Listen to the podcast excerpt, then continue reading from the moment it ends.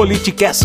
Pessoal, eu fico impressionado como o governo Bolsonaro tem se esforçado para fazer do ministro Tarcísio Gomes de Freitas um grande herói nacional, o homem que está tocando a infraestrutura do país, está transformando o Brasil, que está atraindo investimentos. Só que o que ninguém está falando é o seguinte: hoje a infraestrutura do Brasil está cada vez mais nas mãos de uma empresa chamada CCR. Ganhou inúmeros aeroportos que foram leiloados recentemente no Brasil na semana passada, renovou por mais 30 anos a concessão da Via Dutra, que liga o Rio a São Paulo.